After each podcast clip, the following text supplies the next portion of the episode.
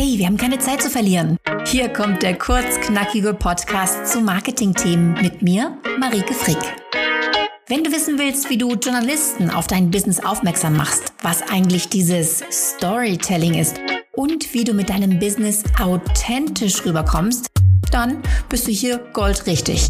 Los geht's! Manchmal höre ich von Kunden, sie wollen gerne die Barbara Schöneberger ihrer Branche werden oder der Eckhard von Hirschhausen. Wie wird man das? Wie wird man so eine richtig große Hausnummer? Ich habe darüber mal ein bisschen nachgedacht und mir sind drei Eigenschaften aufgefallen, die Leute mitbringen, die zu einer großen Hausnummer geworden sind. Es gibt drei Eigenschaften, die diese Leute mitbringen und die du dir abschauen kannst, wo du sagen kannst, hm, damit sollte ich mich mal näher beschäftigen und ich sollte versuchen, ihnen dort nachzueifern.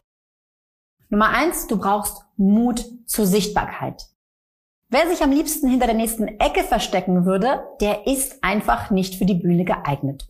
Und eine Barbara Schöneberger, die so völlig selbstverständlich vor jede Kamera tritt, naja, die bringt natürlich Mut zur Sichtbarkeit mit.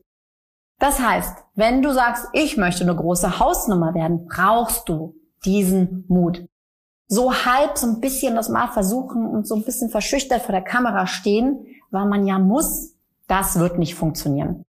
Also wenn du das wirklich schaffen willst mit dieser großen Hausnummer, dann brauchst du den Mut zur Sichtbarkeit. Natürlich darfst du dich zu nichts zwingen. Nichts muss. Wenn es dir ein Gräuel ist, vor der Kamera zu stehen, dann lass es lieber sein. Aber such dir deine Zone of Genius. Such dir das, worin du wirklich gut bist, wo du glänzen kannst und zeig dich damit.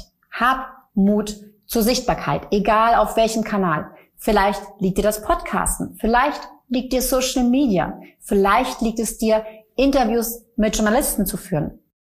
Egal, was dein Kanal ist, trau dich dort wirklich sichtbar zu werden.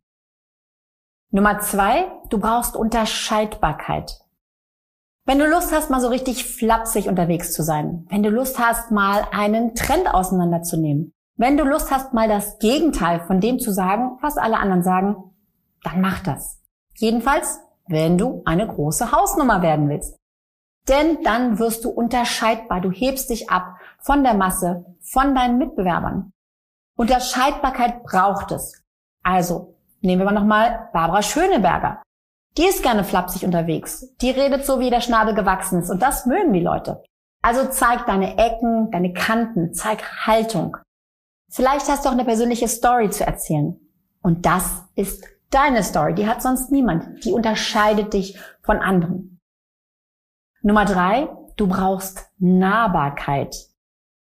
Ja, die Großen der Branche zeigen gerne mal Kante.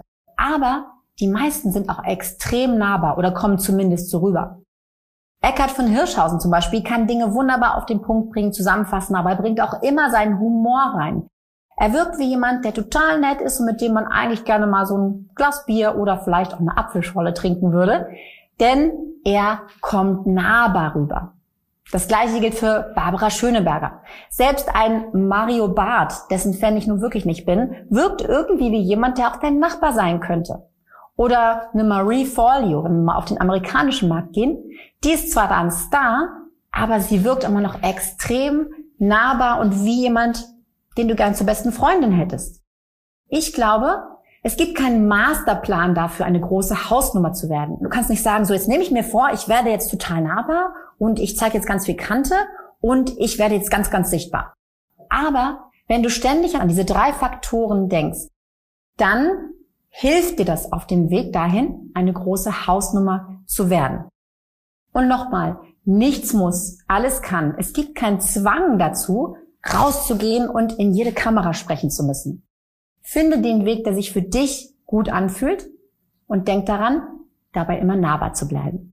Und wenn dir diese Herangehensweise gefällt, wenn du denkst, hm, das passt, dann schau doch gerne mal auf meiner Webseite vorbei. Da habe ich nämlich noch viele weitere Tipps, wie du authentisch sichtbarer wirst. Du findest mich unter wasjournalistenwollen.de und da habe ich jede Menge Downloads für dich vorbereitet und ganz viele Blogposts, in denen du weiterstöbern kannst.